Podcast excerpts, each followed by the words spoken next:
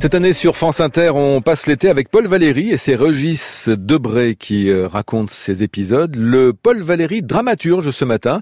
Il nous a laissé des œuvres dramatiques dont certaines n'ont pas encore été jouées aujourd'hui. La mer, la mer, toujours recommencer. Il me semble que je me retrouve quand je retourne à cette eau universelle. Un été avec Paul Valéry. À peine sorti des sables, je fais des pas admirables dans les pas de ma raison. Par Régis Debray. Sur les tréteaux. On n'associe pas Valérie aux arts de la scène. Cet oubli s'explique. Un poète un peu secret ne cherche pas les applaudissements, une quête qu'il juge propre aux acteurs et à ceux qu'il appelle les écrivains comédiens, soucieux d'agir sur autrui et donc peu ou prou de jouer la comédie.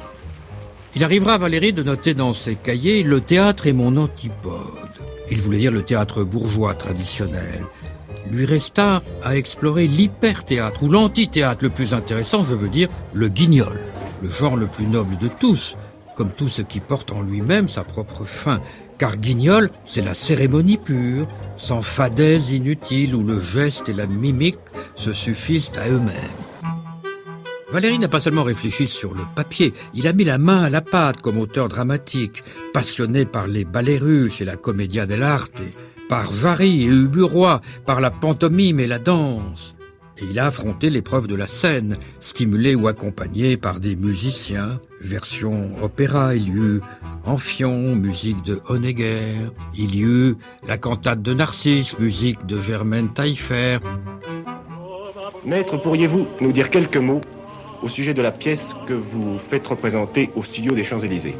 Monsieur Franck a eu l'idée Paul Valéry. de mettre sur la scène euh, un libretto que j'ai écrit il y a déjà deux ou trois ans pour être euh, mis en musique, mais il m'est arrivé, en l'écrivant, de m'égarer et de faire ce que je ne voulais pas faire. Je voulais faire euh, euh, une pièce en vers libre, en vers bon à être mise en musique. Et il est arrivé que j'étais tenté par l'alexandrin et que je l'ai faite presque entièrement en alexandrin. Et il y eut à la fin de sa vie sa dernière œuvre, Mon Faust, une pièce de pur théâtre, demeurée inachevée, où Luste, une jolie secrétaire, vient sauver Faust, son patron, du désespoir. Je ne suis pas un obsédé, je, je ne fais pas de l'idée fixe. Idée fixe? Non, je n'ai point parlé d'idée fixe. J'ai horreur de ce terme. Pourtant, la chose existe. Ah, justement, non. Ceux qui ont eu la chance de voir au théâtre Édouard VII Pierre Arditi et Bernard Murat jouer l'idée fixe ou deux hommes à la mer comprennent pourquoi le grand Jouvet a tant insisté pour qu'il lui donne une pièce. Le goût de la conversation et des parties de tennis favorise les duos inopinés et savoureux, drôles et profonds comme celui-là, entre un homme d'esprit, poète penseur à la dérive, mal guéri d'une crise amoureuse, et un homme de l'art, médical en l'occurrence, en vacances au bord de la mer, qui pêche, peint et rêvasse. C'est-à-dire, d'un côté moi et de l'autre, le docteur, car l'idée fixe fut une commande du corps médical. Tiens, dit-il. Eh, bonjour. C'est moi-même. Vous peignez, vous pêchez, vous peignez et pêchez? Rien du tout. J'ai là de quoi peindre et de quoi pêcher. Mais le poisson ni le paysage n'ont pas grand-chose à craindre. Ils me sont des prétextes. Je simule, mon cher. En vacances, tout le monde simule. Les uns font les sauvages, les autres font les explorateurs.